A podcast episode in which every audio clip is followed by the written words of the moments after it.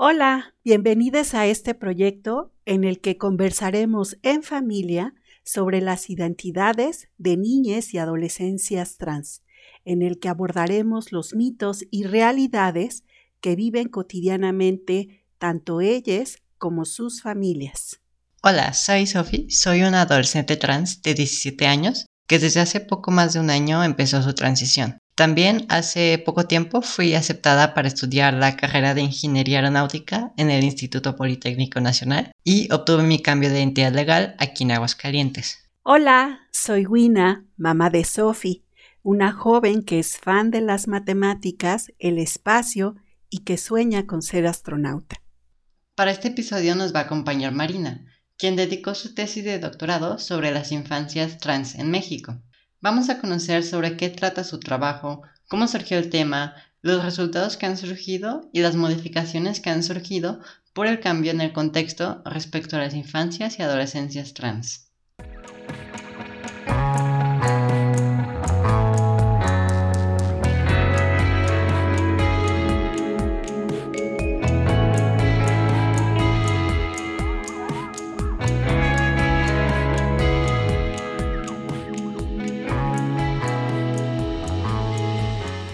Bueno, pues en esta ocasión tenemos una invitada muy especial que seguramente nos va a platicar cosas muy interesantes porque ella dedicó su tesis de posgrado a las infancias trans. Entonces, pues la tenemos aquí. Muchas gracias, Marina, por hacerte el espacio y bienvenida. Por favor, si puedes iniciar platicándonos algo de ti, a qué te dedicas y que nos platiques también como un poco de dónde surgió el interés por dedicar la investigación a este tema. Pues mucho gusto. Me llamo Marina. A la licenciatura la hice en Relaciones Internacionales, aunque en verdad, eh, digamos que desde la licenciatura me fui especializando. Luego hice la maestría en estudios de género en el Colmex. Eh, y bueno, como no, pues digamos, la UNAM acaba apenas de abrir su doctorado en género y como pues no había muchas opciones para estudiar género, que pues yo tenía muy claro que era lo que quería seguir haciendo, pues entré a eh, la UNAM, eh, al posgrado en Ciencias Políticas y Sociales y las orientaciones en Sociología. Yo llegué a la investigación porque eh, a fines de 2016 trabajé brevemente con el despacho litigio estratégico en derechos sexuales y reproductivos, LESER, que de hecho llevó el caso de Sofía, que de hecho es de Aguascalientes, pero eh, su reconocimiento de la identidad de género lo consiguió LEDECER cuando yo ya no trabajaba en la organización, en 2017 en la Ciudad de México. Entonces, digamos que mi primer acercamiento, bueno, además de que había estudiado género desde la licenciatura, pero luego en, otros dos años que solo estudié género. Eh, y bueno, con LEDECER fue que tuve el acercamiento con el caso de Sofía. Brevemente, y bueno, cuando presentó el proyecto al doctorado, pues me interesaba indagar lo que me sucedía en cuando le contaba a las personas sobre el caso de Sofía, eh, las reacciones que la gente tenía sobre el caso o eh, pues también como la gente hacía un montón de cuestionamientos que nunca, que nunca se me habían pasado por la cabeza. Entonces me llamaba mucho la atención, pues cuando presenté el proyecto fue en 2017, fines de 2017, y en ese tiempo, pues hay una distancia enorme con este año, ¿no? Con 2022. Realmente el caso de Sofía, incluso cuando se consiguió, ni siquiera recibió atención mediática muy grande. Era un, algo muy, muy desconocido, sobre todo fuera de México, porque bueno, en Argentina pues ya, ya se había conseguido el caso de Luana, pero digamos que así fue como propuse el tema en el doctorado eh, sin imaginarme para nada todo lo que iba a venir. Y pues tampoco entre esas cosas convocaron como voluntaria de la red de familias trans. Eh, y bueno fui voluntaria allí un tiempo. Y bueno ahora trabajo en un fondo feminista donde también eh, apoyamos a la Asociación por las Infancias Transgénero y bueno también otras organizaciones que trabajan con con personas trans en general y pues también con niños, niños trans. A mí me gustaría preguntarte, ¿cómo fue que fue la primera vez que escuchaste, conociste sobre una persona, una persona trans? ¿De qué este, manera la conociste sobre este tipo de personas? ¿Qué referentes tuviste? Y bueno, también como en qué año más o menos. Creo que tristemente muchas personas recordamos, al menos de mi generación, recordamos eh, como estos sordidos programas de Cristina, ¿no? Como de este talk show que existía, bueno, yo tengo 33 años, entonces digamos que en los 90 había como este talk show de Miami, en donde pues yo, yo creo que de mis primeros, a lo mejor recuerdos, este, eran como estas presentaciones amarillistas terribles, este, ¿no? Como trágicas, no sé, ¿no? Como que presentan como experiencias muy trágicas, etcétera.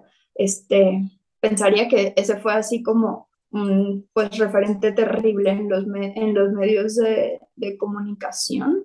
Creo que afortunadamente con el paso del tiempo esos referentes culturales se han ido cambiando, ya, ya hay películas que pues presentan otras cosas. Eh, y luego, bueno, pues como estudié género, pues obviamente ya allí eh, pues lo ves, digamos, desde una perspectiva académica quizás. Y luego, pues conociendo personas eh, pues yo creo que una de las primeras personas trans que conocí quizás, pues sí fueron mediante la academia, pues referentes académicas mexicanas eh, y también jóvenes. Y ya luego, bueno, pues un montón de amistades que ya fui conociendo como en el activismo. Marina, y esto que tú comentas, que bueno, tu experiencia de trabajo de alguna manera te fue llevando al acercamiento eh, pues ya real con las, la problemática que viven las, las infancias eh, trans. Eh, ¿Cuáles fueron quizá, pues no sé, algo que pudieras describirnos de, de, esos momentos? ¿Qué fue antes de haber investigado? ¿Qué fueron algunas de las cosas que te llamaron la, la atención y por lo cual quizá encontraste como algunas motivaciones para generar un análisis más extenso como, como el que poco a poco nos irás platicando? Sí, bueno, como les comento, este, pues cuando llegué a leer uno de los casos que llevaba el despacho era el de, el de Sofía. Entonces, pues en aquel momento, eh, pues Sofía enfrentaba, obviamente no, ningún menor de 18 tenía un acta de nacimiento en México y pues eso le ocasionaba pues vivir una serie de discriminaciones a ella y a su familia. Eh, por ejemplo, en el kinder, eh, pues no la dejaban expresarse como, como ella deseaba, eh, pues obviamente no usar su nombre elegido, digo, fue un proceso, ¿no? Pero eh, pues digamos que la obligaban a, hacer actividades, eh, pues juegos que ella no quería hacer, este, etc. de hecho, hubo como intentos de, pues digamos que de, de conversión, ¿no? Este, en el kinder, con la psicóloga, eh, pues como le ser llevaba el caso, pues yo sabía este tipo de, discriminaciones que ella estaba viviendo.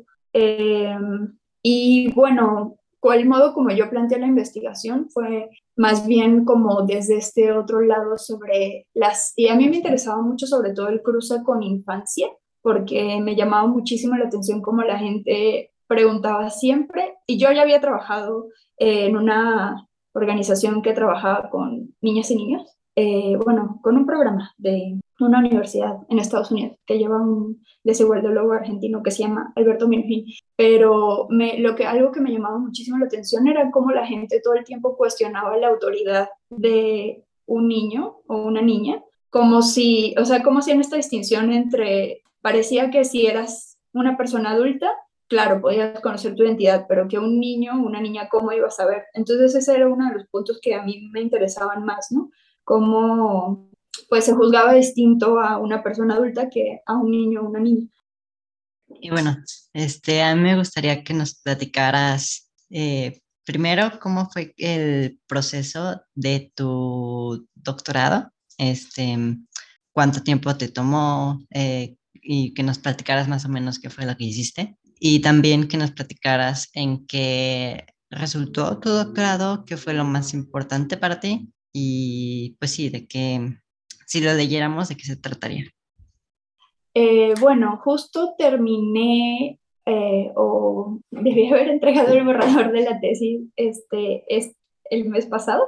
Eh, aún me falta escribir un capítulo, pero bueno, digamos que la pandemia cambió un poco los planes o la investigación fue evolucionando porque como les dije, pues para empezar, cuando yo planteé la investigación, que como les digo fue 2017, pues no había ni siquiera grupo, sí habían grupos de familias, pero eran unos grupos muy distintos a los que existen ahora. Eh, y estaba en la Ciudad de México eh, un grupo que no era exclusivo de familias trans, sino que era de familias de personas de la diversidad sexual en amplio. Entonces, ni siquiera era posible pues plantearme las preguntas en las que resultó la investigación, ¿no? No había pues tampoco iniciativa de ley, ¿no? Digamos que se fueron desarrollando una cantidad de cosas que pues fueron cambiando la investigación. Yo al principio solo quería explorar las ideas que se tenían sobre las infancias trans, era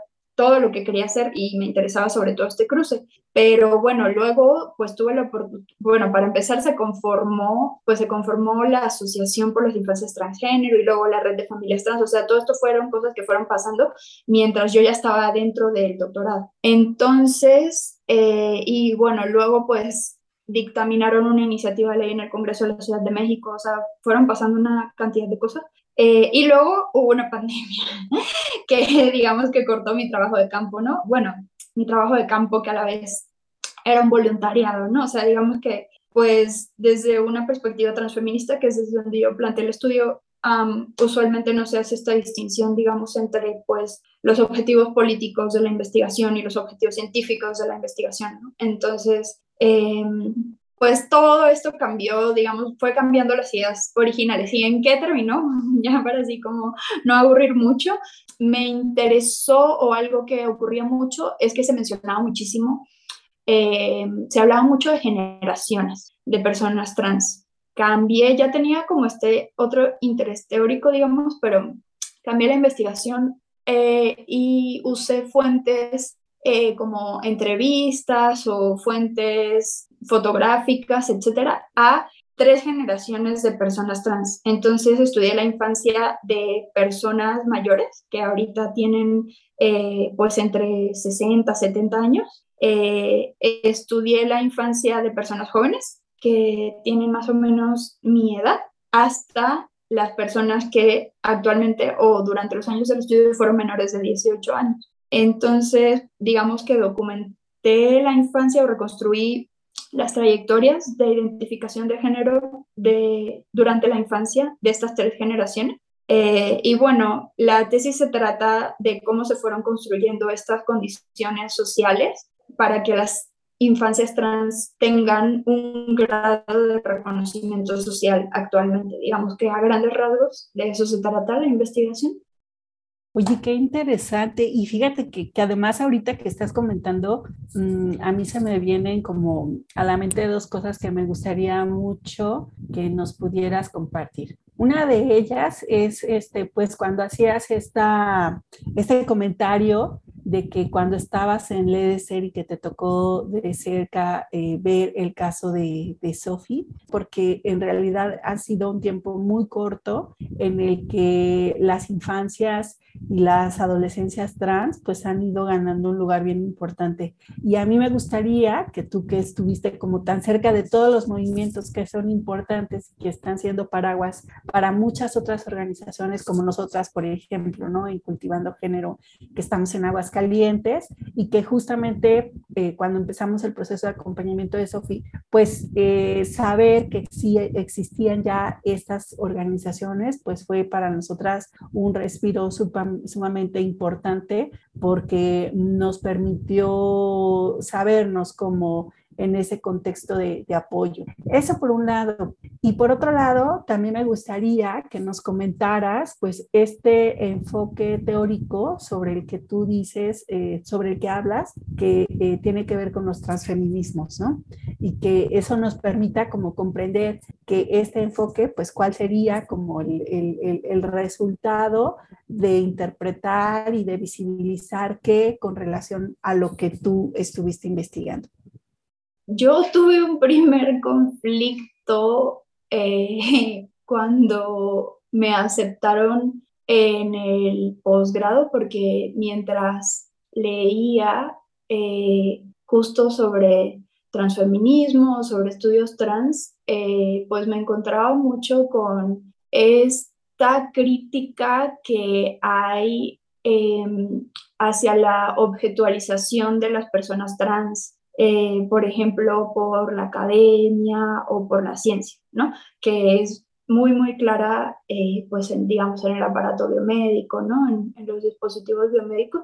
Y para mí eso fue un conflicto tan grande, o sea, yo como, pues, mujer cisgénero heterosexual, y esto fue un conflicto tan grande para mí que de hecho yo fui a la coordinación a decirles, oigan, quiero cambiar de tema de estudio a algo así súper cisgénero heterosexual, ¿no? Así que ah, quiero estudiar embarazo en adolescentes, ¿no? Porque eh, pues sí me, me generaba mucho conflicto. El posgrado no me dejó cambiar de tema, lo cual fue muy afortunado además porque pues para ese tiempo yo no, o sea, solo había planteado el tema, no, no realmente mm, había ni siquiera eh, pues establecido los vínculos este, con las personas ni nada, ¿no?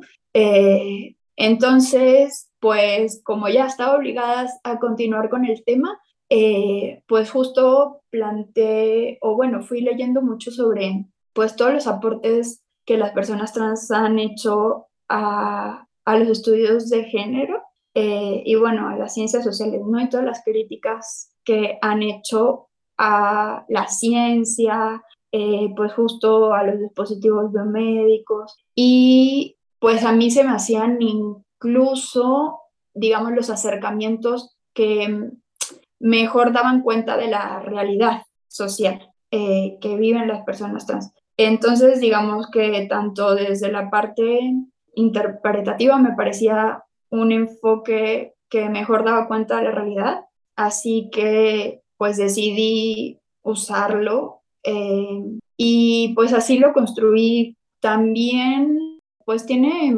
ventajas de muchos, muchas formas, o sea, tanto en la concepción de categorías como el cuerpo eh, y de, de, muchas, o sea, tiene muchas ventajas teóricas. Eh, a nivel metodológico, pues justo me permitió ser muy consciente de no, de no objetualizar a las personas trans, de, de establecer pues una relación ética, eh, y pues de cuestionar las relaciones de poder en la investigación. Digamos que pues me ofrecía un montón de ventajas científicas, este, éticas, etcétera, y por eso opté por pues ese enfoque transfeminista que hace pues muchas críticas justo a a cómo la ciencia o lo que la ciencia ha representado sobre las personas trans, eh, pues fundamentalmente la medicina o las disciplinas como la psicología, la psiquiatría. Eh, pues no sé, creo que a grandes rasgos decir eso y bueno, mm, pues las personas trans han hecho un montón de aportes sobre el transfeminismo. Digamos que la perspectiva feminista pues ya la, pues la tenía mm, desde antes, ¿no? Eh, el transfeminismo lo, lo, conocí a partir de, la investigación. Creo que fue muy importante para los resultados de la investigación o para dar cuenta de la realidad. Eh, bueno, a mí me gustaría preguntarte qué es lo que más te ha sorprendido de tu investigación que antes no, no conocías o que has aprendido que te parece como más destacable.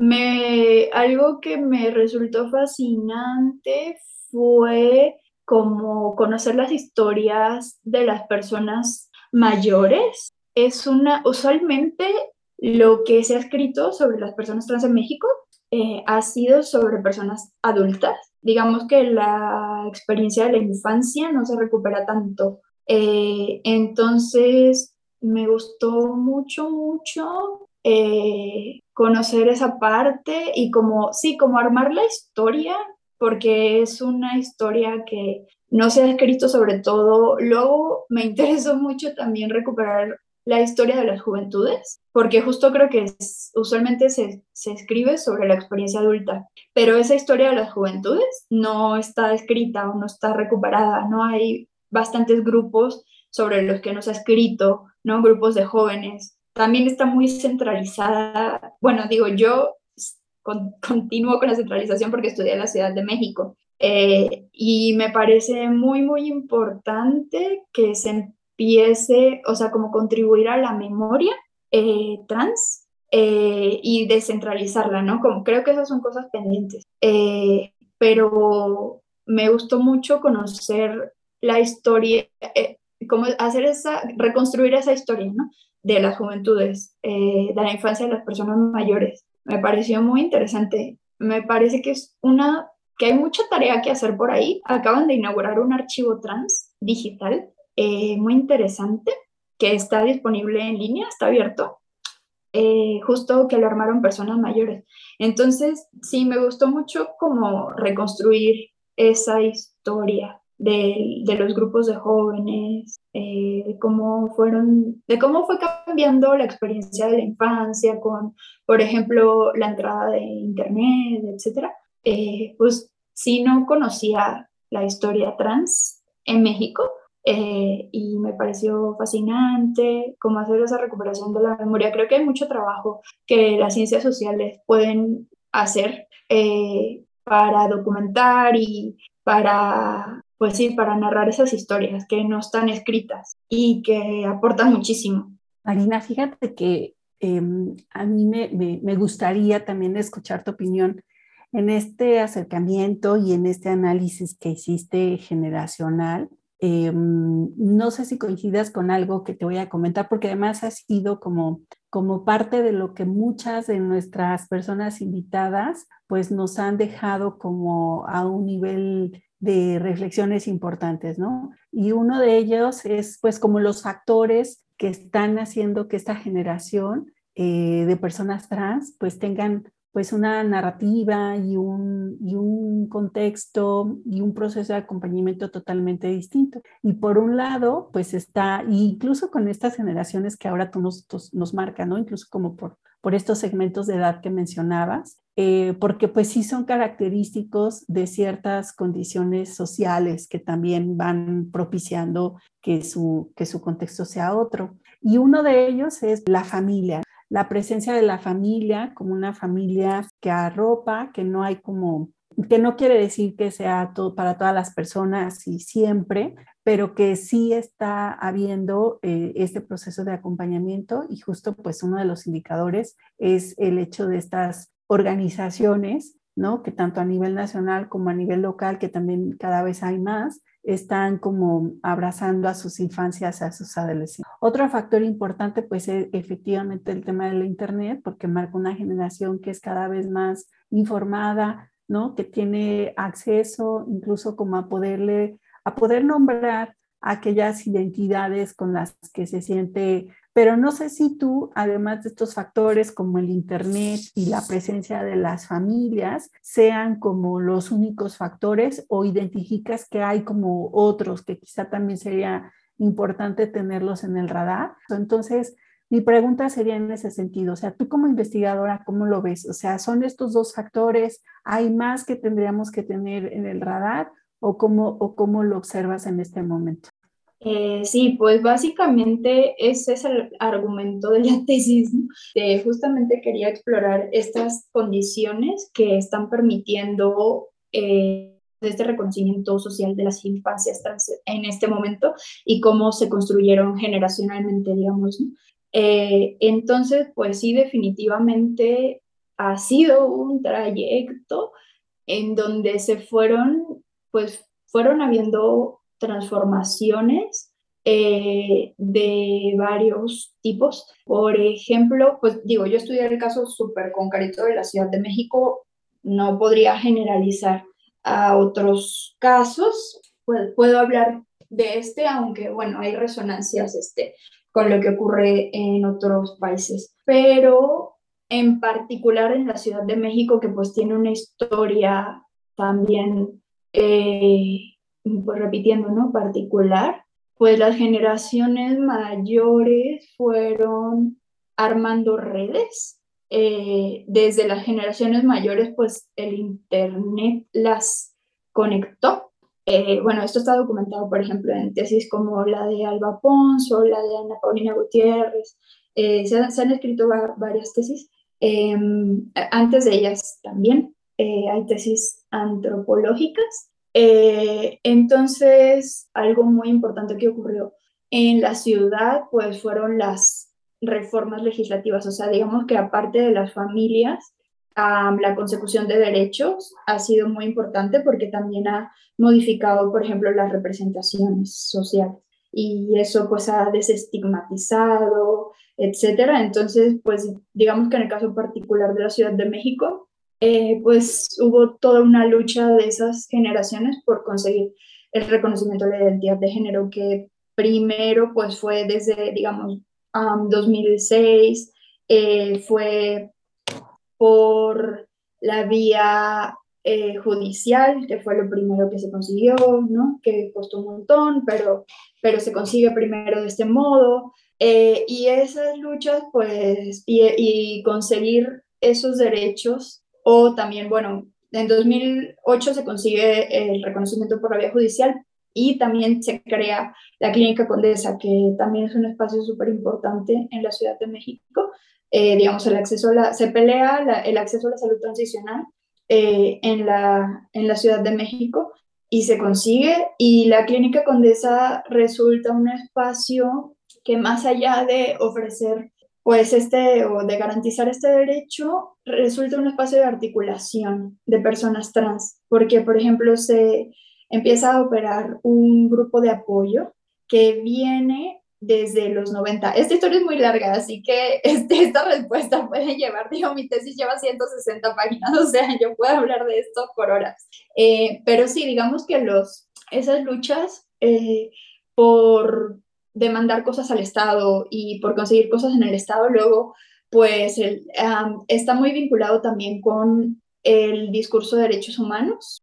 Y esto también tiene mucho que ver en particular con el caso de infancias, porque pues las peticiones al Estado se fundamentan en un discurso de derechos humanos. Y para las infancias, pues también hay todo un cambio en cómo esto también es parte o una parte muy importante de la tesis, ¿no? O sea, eh, las concepciones, otro de los recursos que yo coloco en particular para eh, las infancias es cómo fue cambiando la concepción de las infancias con el paso del tiempo. Esto que acabas de comentar sobre cómo eh, el enfoque de derechos humanos que ha ido permeando en la educación y que pues también ha planteado junto con otros descubrimientos que nos ha puesto de relieve lo importante que es la salud mental, que es importante cómo nos sientamos donde estamos y que ha ido cuestionando pues las formas disciplinarias en las que aprendimos pues gran parte de las personas adultas en este mundo, pues han, han dado como este espacio justo para que las infancias y de las adolescencias trans tengan un contexto distinto para poder expresar cómo se sienten, ¿no? Porque, bueno, una de las cosas que escuchamos eh, desafortunadas, ¿no? Como cuestionamientos es como, como, ¿por qué de pronto están surgiendo, ¿no? Tantas personas cuando se asume que, que no existían antes y que entonces eso tiene que ver con la influencia de una ideología y en realidad eso que acabas de decir es un factor sumamente importante porque justamente no quiere decir que espontáneamente surgieron de una época a otra y que entonces antes no y ahora sí, sino que además del acceso a, la información, pero, pero además que en el caso de las infancias es muy distinto porque la adolescencia se puede comprender como este sentido de búsqueda, de investigación y de relación entre pares, ¿no? Que les permitan como un acercamiento eh, diferente. Pero la mayoría de las historias que en la infancia, en niñas, niños, niñes menores de, que de 10 años, pues eso todavía no está como tan presente. En, real, en realidad el contexto pues e, es como sus, digamos, sus eh, ámbitos de convivencia, pues son la familia y la escuela, ¿no? Y las expresiones, pues en esa, en esa edad de no sentirse afín al, al, al, género que se les haya asignado en el momento del nacimiento, surgen, pero creo que surgen más por el contexto familiar, de confianza, como de escucha en el que están, que por otro factor, ¿no? Eso a mí, bueno, ahorita que dijiste, porque es algo como que sí nos hace falta mucho visibilizar, porque nos permite nuevamente, pues, analizar los, las, las causas, ¿no? Y los factores que están incidiendo en que estemos avanzando en esta agenda. No sé tú qué, tú qué opinas. el, digamos, el como primer mm, título de la, de la tesis, o sea, es el título final, pero es retomado de la frase de una mamá eh, que en un evento este, usó esta frase que yo dije, claro, esta frase es lo que resume eh, lo que yo quiero pues indagar y la mamá este, decía, la gente se pregunta, ¿de dónde sale tanto niño trans? Y así es, el, es, es, mi título, ¿no? ¿De dónde sale tanto niño trans? Porque justo está planteado como dijiste, ¿no? Así, o sea, incluso la mamá continuaba diciendo como, es que la gente cree que son hormonas del pollo, ¿no? O algo, o era una broma como, como de este tipo, ¿no? O sea, sí, justo parece que pusieron unas hormonas en un pollo y ahora hay niños trans por todas partes, ¿no? Pero claro que tiene que ver con esto. Este, justamente uno de estos recursos que eh, permitía, pues incluso en las generaciones mayores, a eh, pues quienes tuvieron como un proceso, pues, pues justo no violento y, etcétera, eh, era justo esta relación de confianza con los padres, ¿no? Y pues también eso ha cambiado un montón.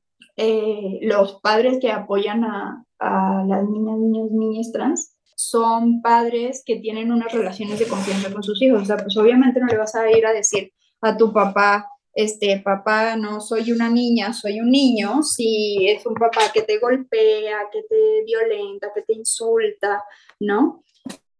Eh, entonces, sí, definitivamente estas relaciones de confianza afectivas, o sea, también como han ido cambiando generacionalmente, eh, pues justo, pues, mm, vínculos más de confianza con los padres o más, menos autoritarios, o sea, justamente como esto ha ido cambiando, eh, pues entre unos padres que justo no eh, pegaban, ¿no? Que, o que no, no tenían pues relaciones de afecto con, con, o de confianza con sus hijos, pues era muchísimo más difícil que, sobre todo a una edad muy temprana o etcétera, eh, les comunicaran estas cosas, ¿no? Entonces sí, definitivamente también algo muy importante. Me gustaría hacerte ya la última pregunta. Bueno, está como eh, establecida que, bueno, eh, la pregunta es, ¿tú qué recursos nos recomendarías al público en, como en general, que pudiera mm, leer, que pudiera ver, que pudiera escuchar, que pudiera pues consultar simplemente sobre eh, algún tema trans, si sea infancias trans, eh, personas trans en general o algo que tenga que ver con, eh, pues sí, las personas trans.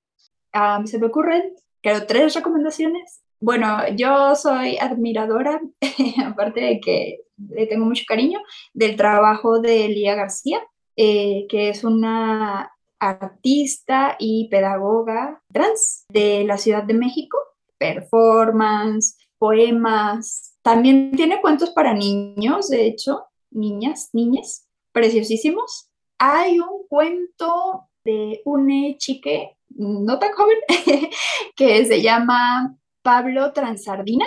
Y, ay, es que ese cuento sí, más bien, es también un poeta trans eh, bueno, es que ese yo lo vi en vivo, pero ese cuento me parece fabuloso. Mi última recomendación es el canal que se llama Transfroggy en YouTube, que lo lleva un adolescente fabuloso que se llama César Zoé. Eh, y bueno, ah, es, mm, mm, creo que pues es, no sé, es el único canal de un adolescente que conozco. Y César es increíble y entrevista a otros adolescentes y recomienda, él justo al final de, de sus videos recomienda eh, a veces justo canciones, este, recomienda, pues sí, canciones de personas trans o, o recomienda otras cosas.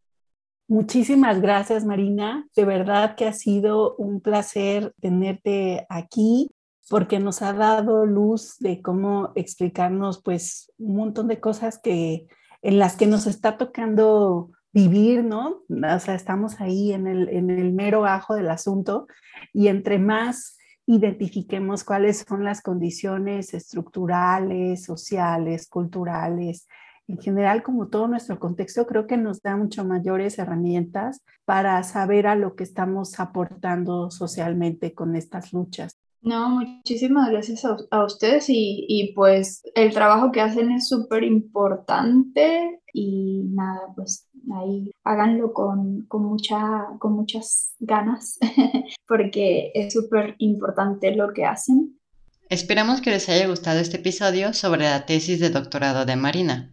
Si tú o alguien que conoces necesita asesoría, acompañamiento o apoyo en el tema de infancias y adolescencias trans, puedes contactarnos por medio de nuestra página web cultivandogéneroac.org o cualquiera de nuestras redes sociales, en Instagram, Facebook o Twitter como Cultivando Género.